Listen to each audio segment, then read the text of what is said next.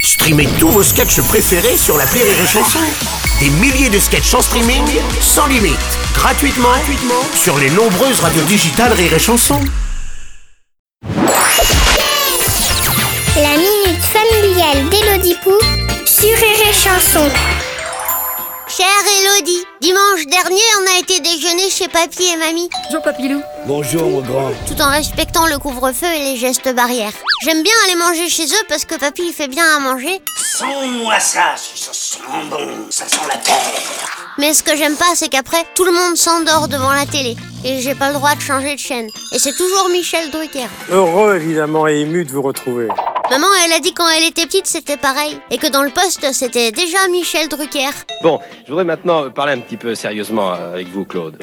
Mais euh, c'est possible Je veux dire, euh, il a quel âge Michel Drucker Cher cathodique, depuis que le monde est monde, depuis que la Terre est ronde, Michel Drucker est là.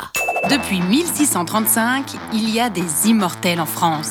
Comme le Père Noël et la petite souris, Michel fait partie des légendes. Je suis parfaitement d'accord sur ce point de vue. Il est le lien entre les grands-parents, les enfants et leurs enfants. Il était là quand Ève a croqué la pomme.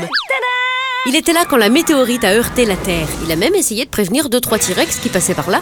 Il était là quand Christophe Colomb a découvert l'Amérique. On est complètement perdu. La terre est là, je le sais. Il lui avait pourtant bien dit qu'il fallait prendre à gauche après la troisième baleine pour trouver les Indes.